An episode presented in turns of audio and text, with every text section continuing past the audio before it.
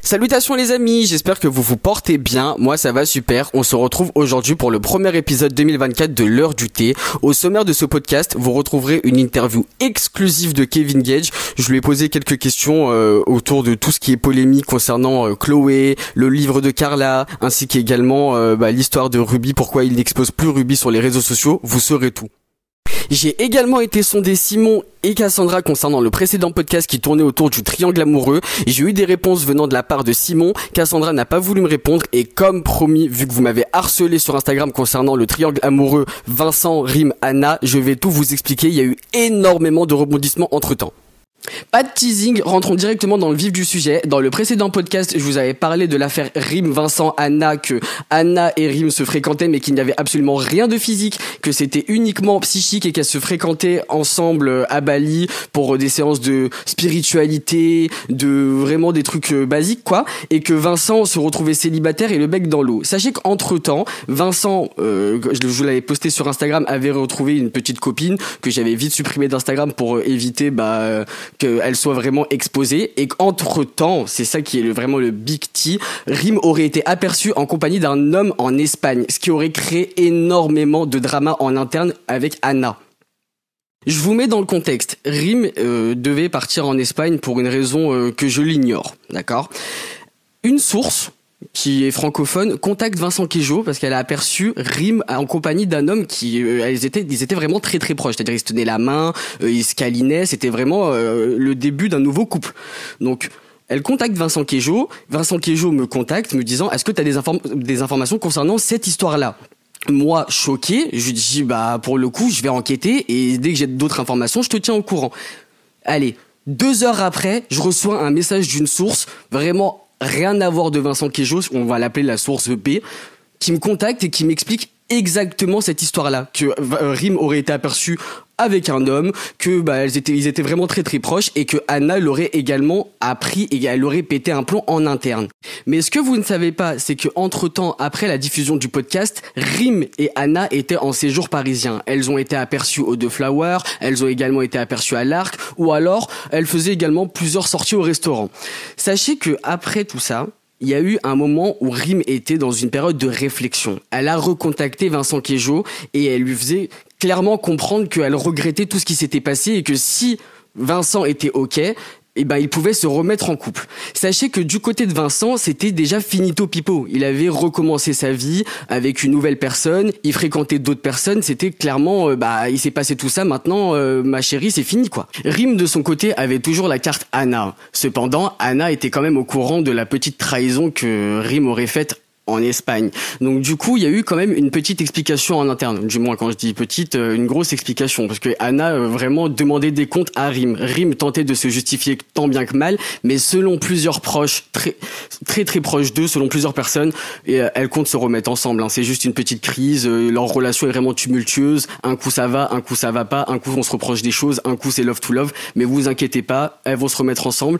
En tout cas, j'espère avoir pu vous vous aiguiller concernant cette situation-là et si bien évidemment il y a d'autres informations concernant Rim, Vincent, Anna, vous serez les premiers au courant. On continue sur cette belle lancée rétrospection des podcasts. Comme je vous ai annoncé dans le sommaire, j'ai contacté Simon concernant euh, le, le triangle amoureux Cassandra Adixia.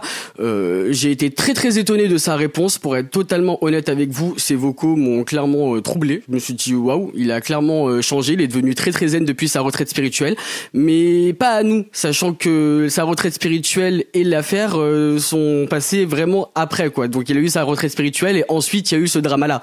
Donc de suite, vous allez écouter la réponse de Simon et on se retrouve juste après. Bah écoute, moi franchement, depuis que j'ai changé de vie, depuis que je suis totalement dans un autre match, depuis plusieurs, plusieurs mois maintenant, euh, clairement, moi je suis très heureux dans ma vie. Euh, j'ai plein de projets. Euh, Adixia, j'ai vu les images de, leur, mariage. Euh, je suis tellement heureux finalement pour elle. Je la sens tellement heureuse et je suis tellement apaisé à l'heure actuelle que franchement, je veux que voir de l'amour et je la sens bien et ça me fait vraiment plaisir, sincèrement. Certains diront que je mens, mais c'est vraiment ce que je pense. Et par rapport à Cassandra, mm, avec le recul, je pense vraiment que Giovanni et elle sont faits l'un pour l'autre. Euh, voilà, je pense qu'ils sont faits l'un pour l'autre et c'est comme ça, tu vois. Et d'une manière extérieure, tu vois, je, enfin, C'est ce que je pense. Tu vois, on s'est croisés, euh, Giovanni et moi, au deux Flower il y a deux semaines. On, on s'est checké, on s'est fait la bise, tu vois, sans aucune animosité. Et avec le recul, je pense qu'ils sont faits l'un pour l'autre. Tu vois, je vois Cass, un peu, etc. Et je pense que, que c'est vraiment, vraiment ça, en fait. Peut-être que je me trompe, mais euh, globalement, c'est, le bilan. Mais moi, ma vie, franchement, euh, je suis très heureux. Voilà. Donc, euh, voilà, voilà. Bien évidemment, j'ai également demandé à Simon si actuellement il était célibataire ou non. Sa réponse, euh, clairement, euh, c'est euh, c'est un flou total. Donc, je vous laisse écouter. Alors, ce que je peux te dire, c'est que je suis très épanoui. Je pense que j'ai jamais été aussi épanoui dans ma vie entière. Euh, j'ai plus envie d'étaler euh, ma, ma, vie perso trop rapidement. Je, je suis pas en couple, je suis pas pas en couple, je suis heureux, c'est déjà bien. Et, euh, et, franchement, je, je, voilà, je, veux plus étaler trop rapidement, je veux plus de drama, tu vois, je, je suis vraiment, vraiment dans un autre match. Et depuis le début d'année, franchement, bah, c'est ce que je fais. Donc, donc voilà. Comme vous me connaissez si bien, j'adore traîner sur les réseaux sociaux, dont Twitter. Et je suis tombé sur une interview de Simon chez Jordan Deluxe parlant un petit peu de politique et de Jordan Bardella. Donc euh, clairement, je lui ai posé la question étant curieux. Je lui ai demandé si on pouvait le compter en tant qu'électeur du Rassemblement national ou non.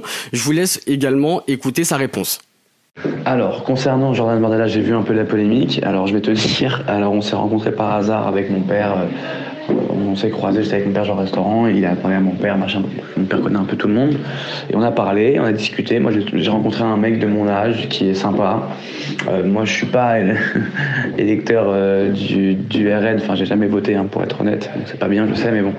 Bref, euh, moi, je, je, je, je suis pas la politique, mais moi, j'ai rencontré un mec qui est sympa, qui a certaines bonnes idées. Maintenant, euh, euh, soutenir Marine Le Pen, je non, quand même pas. Il y a des trucs où genre je suis pas d'accord et euh, la personne, je suis pas fan. Par contre, moi, Bardella, de ce que j'ai vu, c'est un mec que j'aime beaucoup pour en tant qu'homme. Après, je sais pas toutes les idées qu'ils ont parce que je, je suis pas de la politique et je suis pas un homme politique.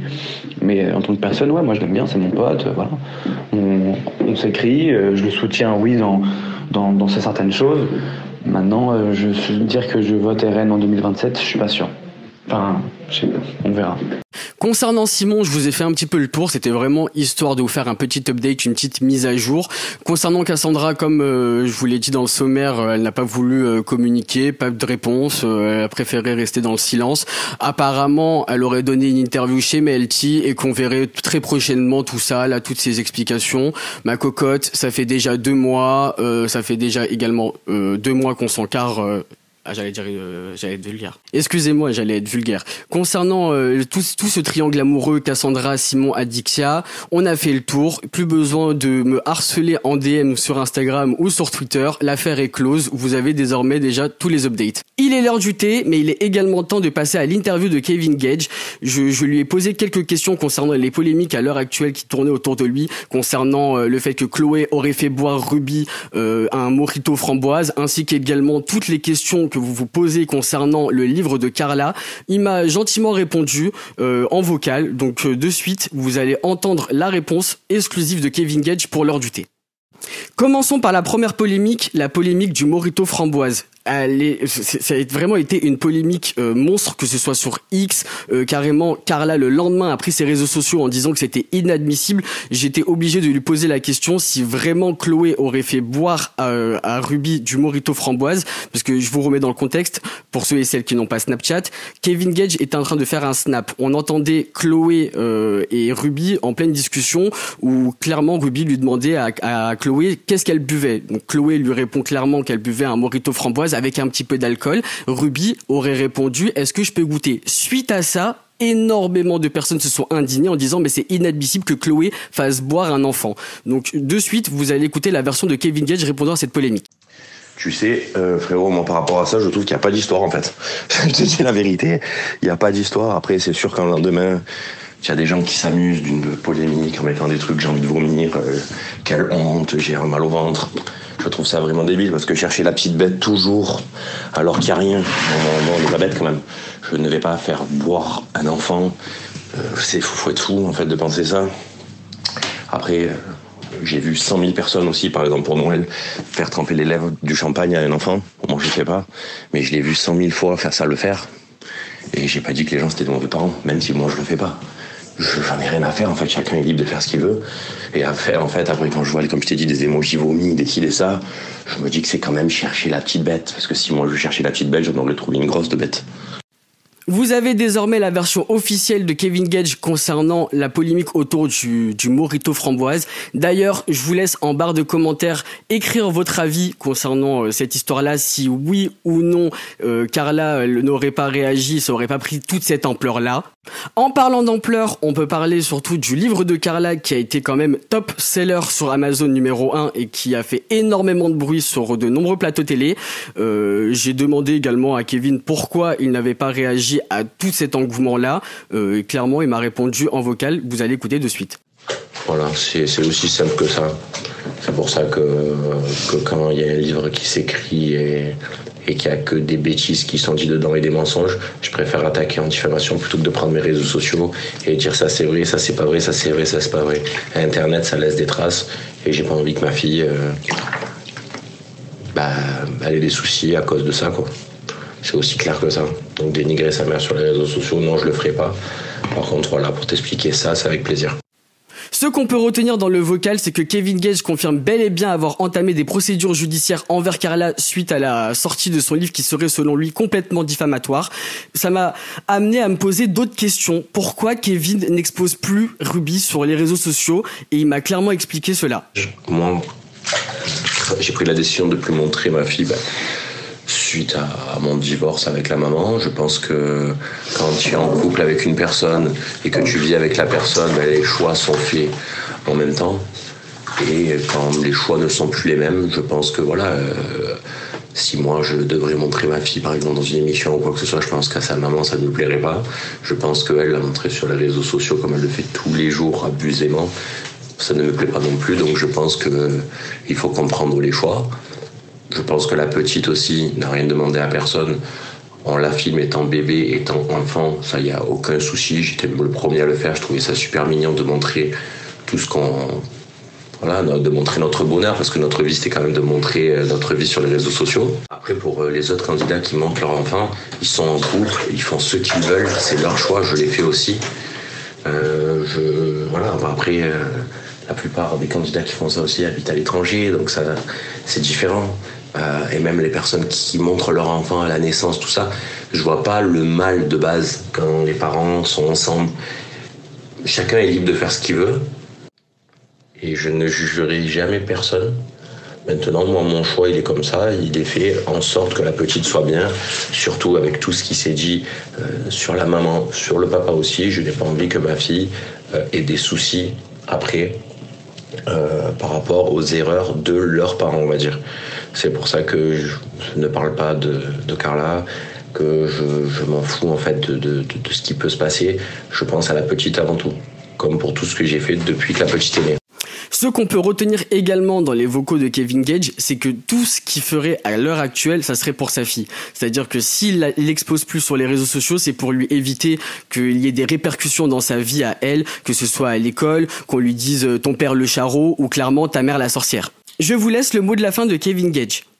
Ma vie, moi, c'est juste d'être heureux, le bonheur de ma fille.